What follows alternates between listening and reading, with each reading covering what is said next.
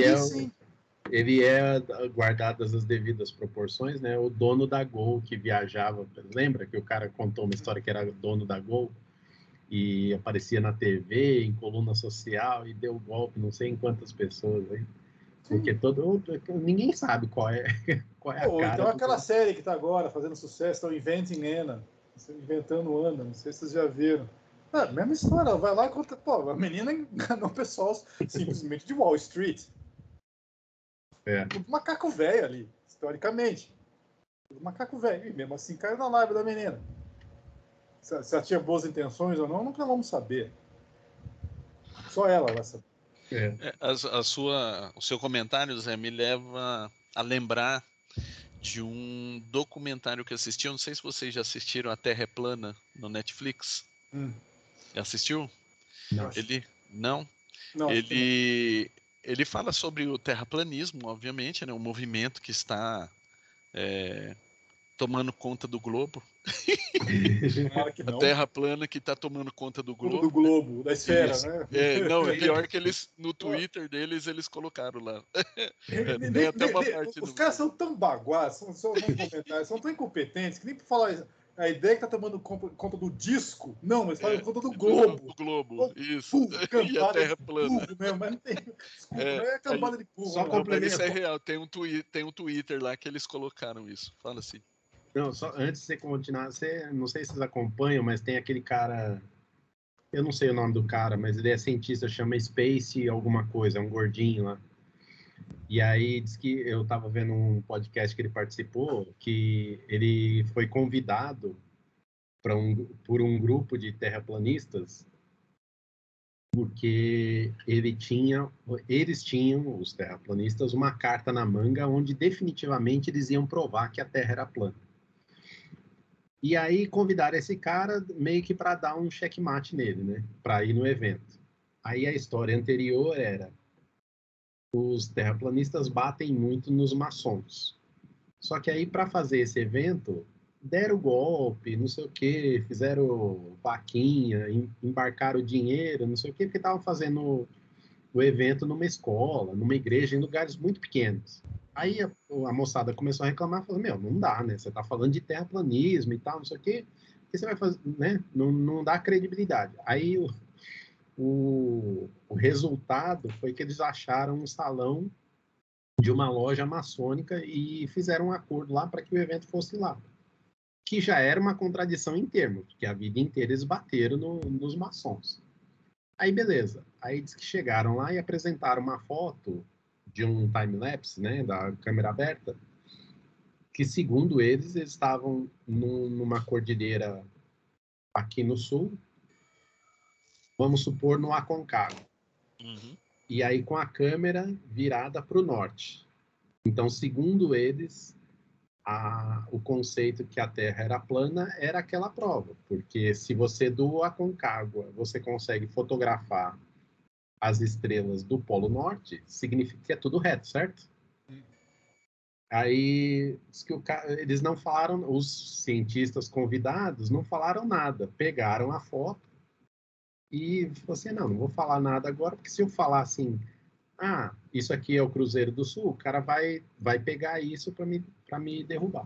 Aí eles uhum. levaram a foto para casa e depois fizeram uma série de vídeos explicando, porque é o seguinte, eles, eles sim, eles foram na, na montanha, não sei das quantas, e fotografaram lá o céu em time em, com a câmera aberta, que daí ela fez o, o caminho esférico, né? Uhum que já seria uma contradição em termos, porque se é plano não seria esférico, ele seria uma listra, não, não certo? Hum. Aí, aí o cara falou assim, ó, se você tirar o tempo da, da foto, né, de pôr os pontos nos lugares, você vê o Cruzeiro do Sul. E o Cruzeiro do Sul só é visto apontando a lente pro Polo Sul. Uhum.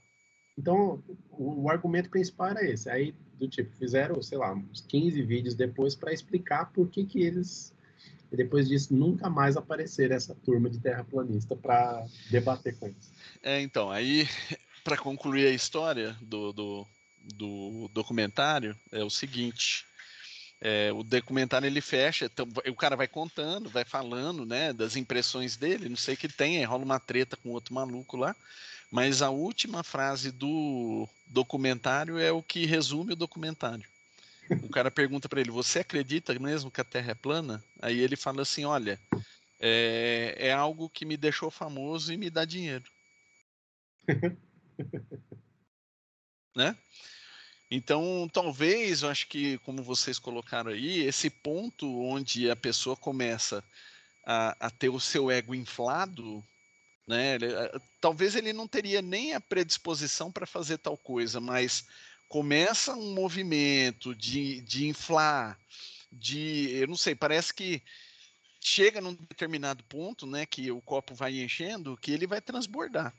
E no momento do transbordo é onde a coisa vai acontecer, né, levando em consideração o caso do Hitler. Mas assim, se a gente pegar o, o livro dos Espíritos, ele deixa bem claro, por exemplo, na questão 741, que ela fala o seguinte: é dado ao homem evitar os flagelos que o afligem, né? Ele fala sim, em parte, contudo, não como geralmente se pensa. Muitos flagelos são consequência da sua própria imprevidência. À medida que adquire conhecimentos e experimenta, pode preveni-los, se souber pesquisar-lhes as causas mas entre os males que afligem a humanidade há os que são de ordem de caráter geral. Aqui ele começa a falar sobre. que ele fala o seguinte, né, resumindo aqui para eu não ler tudo, que é um pouquinho extenso, mas ele fala que cada um tem o seu. Os, os, suas, os seus desafios pessoais e existem os desafios coletivos. Os pessoais, você tem total gerência para você poder contorná-los. Você poderia, nesse ponto de inflexão que a gente está comentando, que eu, eu acredito assim, ó, existem uma série de eventos que vão contribuir para construir algo. Só que tem um ponto de origem. É igual uma mentira, né? Para você sustentar uma mentira, você tem que contar mais um milhão de mentiras. Mas a partir daquele momento, ó, você contou a mentira, para você sustentar aquilo lá, o trabalho é gigantesco. E aí você olha e fala: nossa, tudo aconteceu como deveria para formar essa tempestade perfeita. É lógico que sim, porque teve um ponto de origem. E esse ponto de origem fez com que toda a história fosse contada e direcionada dessa parte. Aí só antes um pouquinho de você entrar, Sidney, ele fala o seguinte: então você tem, nós temos esses desafios pessoais e nós temos os desafios coletivos. Esse aí a gente não tem muita gerência dele, não.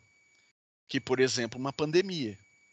Né? Então a pandemia levou muita gente falar assim: ah, quem foi é porque tinha que ir, porque está sendo chutado da terra. Não, foi porque é um contexto. Às vezes a prova não é nem da pessoa, a prova é para quem ficou. Né? A expiação não é da, da, porque tirou arrimos de família, teve famílias que foram totalmente dilaceradas, enfim. Esses eventos a gente não tem muita gerência, não. A gente tem que. Ele até fala que, olha, resigne-se e tenta fazer o seu melhor para passar por isso, porque tudo passa.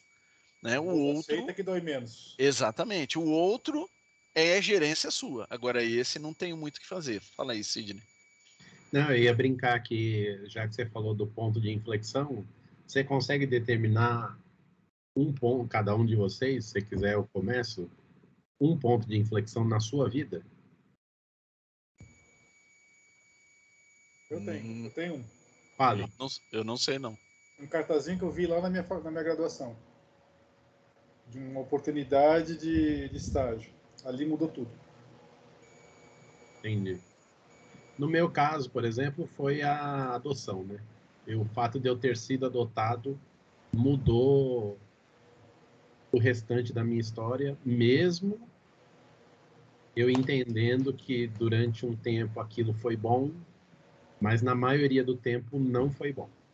Então ele foi um ponto de inflexão. Entendi. Então, mas é, é, é, é curioso esse tipo de análise. Eu falei que não, é, e realmente eu não consigo enumerar um ponto específico, mas vejam só que interessante. É, tem o velho ditado que fala que o mundo é muito pequeno, né? E, por exemplo, é, de eu com a Cláudia especificamente. É, a gente se conheceu na mocidade.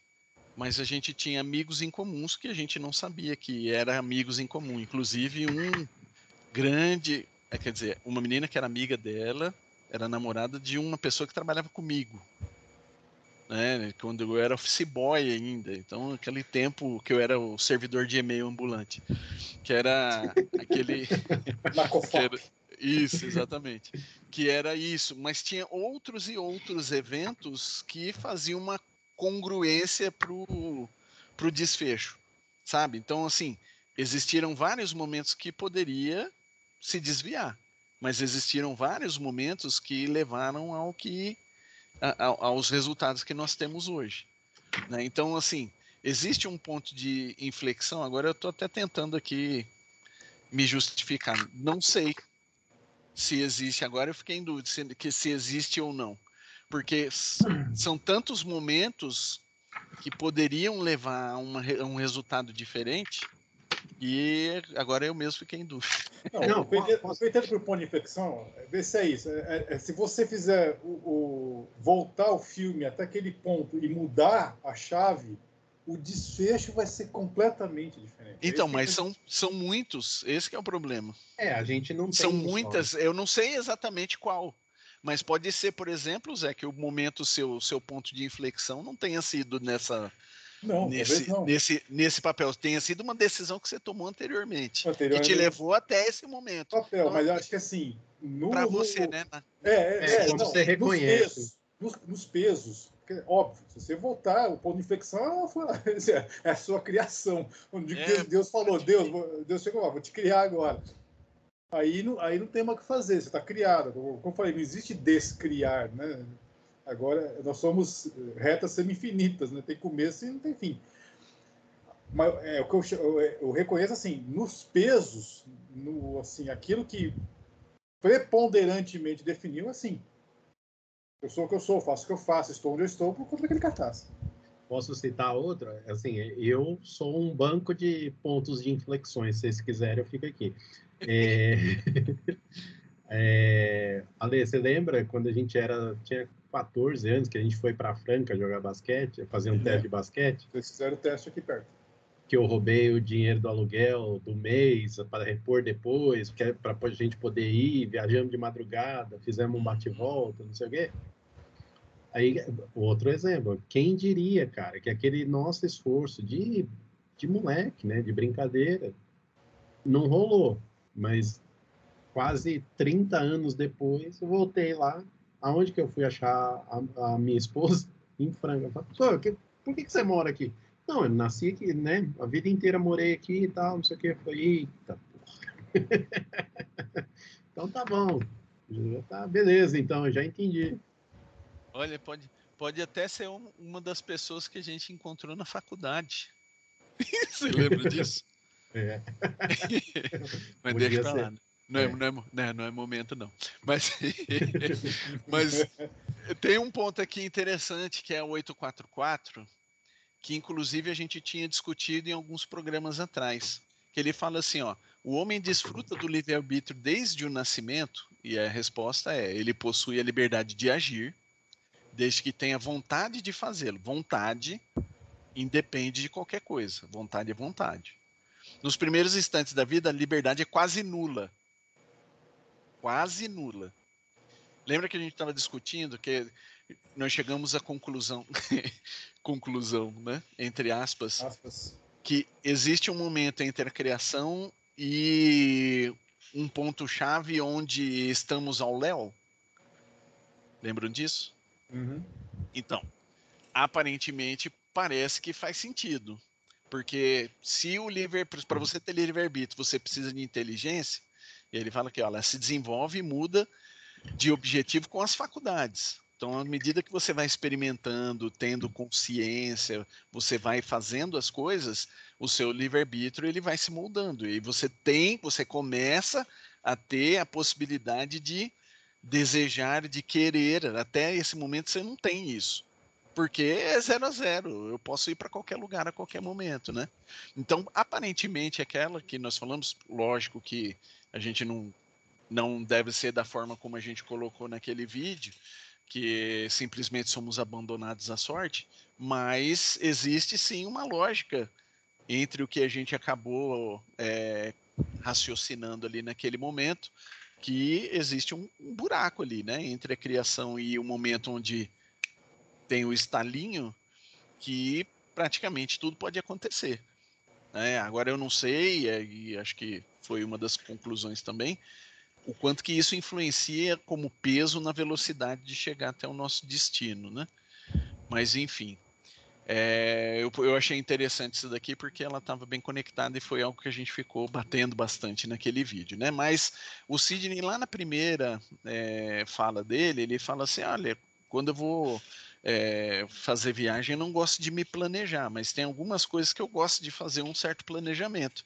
O planejamento em si seria uma forma de prevenção, certo?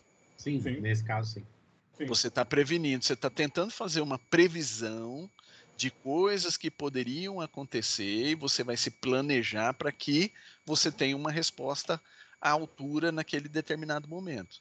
Então, se o planejamento ele é uma prevenção, por que, que a gente erra tanto no momento de fazer a nossa plane... no nosso planejamento encarnatório? Né? Por exemplo, o caso que a gente está debatendo até o momento. Será que Hitler errou feio no planejamento dele? Então, aí que eu. É nisso que eu estava pensando quando eu falei que em Deus, de repente, o plano espiritual. De repente, ele está tão pouco acima da gente. De repente, é, é o cara da, da, sexta série orientando o cara da quinta. Ah, ano que vem eu quero ir para sexta série. Eu vou para sexta. Tá, então peraí. O cara da sexta série não sabe o que é estar numa faculdade, por exemplo.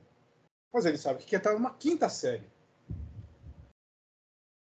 E o alcance. De... Então, não sei, posso estar enganado, estou jogando minha tese aqui agora, de que a gente erra não por não é por falta de orientação. A gente é orientado. É que assim. Vamos pensar no Hitler de novo. O cara chegou lá com um planejamento reencarnatório. Será que ninguém viu? Será que ninguém viu? Viu! Mas ninguém anteviu. Desculpa te, te, te interromper, Zé, mas assim, pegando um pouco da sua analogia, é, imagina a seguinte situação, que você colocou aí mesmo, ó, quinta série, sexta série, mas aí você está sendo orientado por um cara do, da universidade, e o cara chega para você resolver polinômio e você na quinta série. Talvez você não tenha discernimento suficiente para resolver. Você está recebendo a orientação, mas você não tem discernimento suficiente para fazer isso. E será que eles têm discernimento suficiente também para saber que você não tem, não teria condição de resolver? Eles quem? Quem está orientando? É, eu, eu, eu acho que tem espaço para aleatoriedade também nisso. Por exemplo, você planeja, mas basta cinco minutos de encarnação para o acaso poder agir. O acaso, né? O, o, in, o imponderável, vamos chamar assim. Então, assim, a gente, a gente controla o plano, mas a gente não controla a execução. Né? Então, assim, você executou tudo que você queria, tudo que você determinou, ou você negligenciou, ou você, como chama? Procrastinou. Né? A nossa tendência é da procrastinação. É, planejar, assim. planejar papel, né? É. Pra gente, né? Isso, planejar plano. papel. Eu, é a mesma coisa falar assim, ó, eu tenho 10 reais na minha carteira hoje. Nós estamos em março, hoje, e eu quero ter um milhão até o final do ano. O meu planejamento vai ser fazer isso, isso, isso, isso. Será que vai chegar lá e eu vou ter? Não, não vai. Ou pode até ter mais. De repente você pode até conseguir de repente, mais. É. é sem contar, sem contar que você tenha a, como se diz, a contrariedade, né? Olha, Como a gente é vou... é preguiçoso, na primeira contrariedade você fala assim, ah, Desiste. esse negócio não vai dar certo. Sim, eu vou dar, eu vou, já que a gente está meio que espinafando o Hitler, vamos, pode, pode pensar no, no contra-exemplo, por exemplo. Mas assim, Na falta contra... de um Putin men é, melhor. Não, mas eu, não, não, mas eu, no contra-exemplo, assim, no mesmo contexto da Segunda Guerra. Pensa no. no como é que chama lá o. Oh meu Deus, eu visitei a, a fábrica dele, eu esqueci lá em Cracóvia. Oh meu Deus. Schindler? O, o Schindler. Pensa no Schindler. Acho que assim, é um, assim, acho que o Leon Nisson fez assim, ele se superou nesse papel assim. Ele é bom, tá? Mas ali ele acho que conseguiu traduzir o que é um ser humano tentando acertar. Se, vocês lembrarem no começo do filme, ele, o Schindler é retratado aquele cara assim que era boêmio, bebia, ficava com mulher e caramba quatro. E é o Schindler. E a gente endeusa o cara. Pô, é o Schindler. E assim, você vai lá, primeira coisa que você quer fazer é visitar a fábrica do Schindler. Você, assim, é aquela coisa que você não, você está em Cracóvia, você tem que ir lá ver a fábrica do Schindler, porque é o Schindler. E o cara não é lá aquelas coisas. Não é. Né? Se você pegar as grandes figuras históricas marcantes têm seus, teus, seus calcanhares de Aquiles, tem suas fichas sujas em algum momento da, da, sua encarnação. Por quê? Nós estamos no, no mísero planeta de provas e expiações. Né? Tem mais três escalas para cima da gente. Então, é também, o, o, não é também, a gente não pode querer que, esperar que a gente termine a encarnação como Jesus. Não dá. Não vai dar. Nós temos as nossas falhas. As, as falhas nossas de cada dia. Né? Então, o pão nosso de cada dia, nós temos as nossas besteiras de cada dia. Né? E, e, enfim, então, o, o, não é que a gente não consegue planejar. A gente não tem total, mesmo na viagem, pegar o, a analogia do cisne, é perfeita. Assim, vamos pensar numa viagem, você consegue planejar tudo? Não, também. Mesmo aquele cara que é metódico, olha, eu vou chegar no voo tal, vai estar tá no, vai chegar no, no instante tal, vou pegar o táxi tal, vou chegar no hotel tal hora, tal dia, vou fazer tal história. Cara, não é assim. Cara chato pra cacete. Ah, não. que a merda, vai viajar pra quê? É, então, não é assim. Tá? Não é assim. Eu já, eu já tive que assim, quebrar minha perna em voo porque eu cheguei lá no aeroporto, o aeroporto tá fechado, pronto, perdi a conexão. Eles me botaram no hotel, falaram, cara, só amanhã. Falei, tá bom. Sabe, eu já, já, já tive lá, acho que não sei se foi em Confins, na Pampulha, mas era BH, enfim. Estava no congresso de noite, querendo pegar o voo de volta para São Paulo. Começou a começar uma chuva, um voo, um voo saiu, um outro voo saiu, um, exatamente um voo antes do meu saiu, no meu fechou o aeroporto, não tinha mais condições de visibilidade. Pô, um, faltava um voo, quer dizer, o meu era o próximo. Fechou, tive que dormir em BH. Fala que, isso pro cara que perdeu o voo do, do, do Hudson lá, do, do Rio Hudson. Sim. Ou, ou um, um, caso conhecido daquele avião da TAM, lá no, em Congonhas, que ele Sim. se chocou com um prédio. Uhum. Tinha um conhecido meu que ele era o voo, ele estava vindo do Rio Grande do Sul, né? Era o próximo voo e adiantou. Ele entrou nesse voo. E... Também. Então, é, tem certas coisas que, por mais que você planeje, tem imponderável. Eu consigo nem falar, é que tá beleza, tem imponderável. Dá para prever tudo? Não. Não, e, a, e eu acho que a beleza tá aí, cara. Porque, por exemplo, você, é isso, né? Você não sabe se a decisão que você está tomando naquele momento é boa ou ruim. Se você está escolhendo. Desculpa aí. Mas é, é, é, assim, trazendo a coisa para o lado científico também, se a gente falar que a gente consegue prever tudo, pronto, existe aquela um conceito que são os demônios de Laplace, o, Pierre de Laplace. O Laplace, que é matemático, físico, filósofo, caramba, quatro.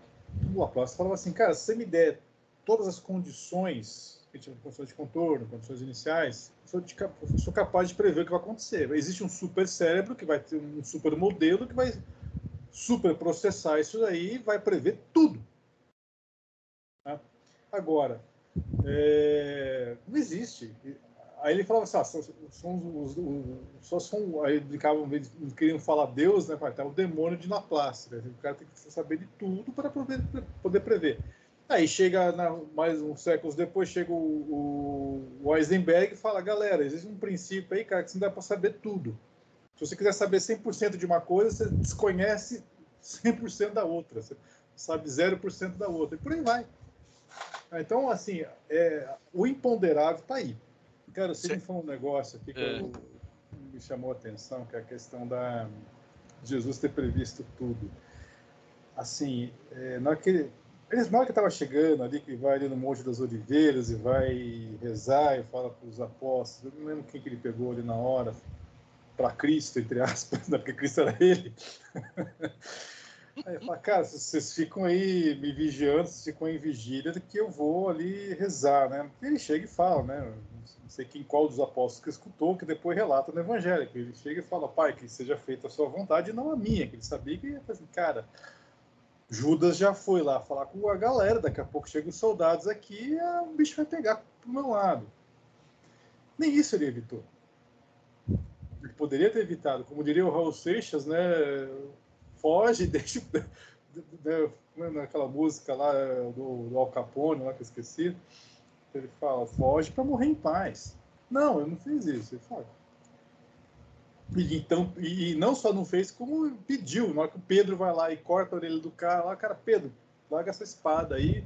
Eu vou ter um trabalho a mais aqui, é que consertar a orelha do caboclo. Vai lá e pega a orelha do caboclo e conserta. Nem isso, né? ou seja, nem isso ele impediu. Então, não, galera, chegou minha hora, é isso mesmo, lamento, aceitem, aceitem vocês que dói menos, que vai ter que ser isso. Ele, ou seja, ali acho que tava, ele não estava prevenindo, ele estava só remediando.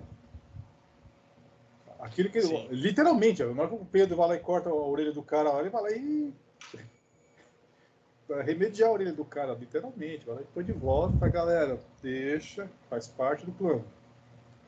Ou seja, era um plano também, né? Ou seja, é, é, é, é a prevenção às avessas, né? Ou seja, ele não preveniu, a, ele, não, ele não impediu a morte dele crucificação e tudo mais, toda via cruzes. Não. Manteve o planejamento. Ó, esse é o plano.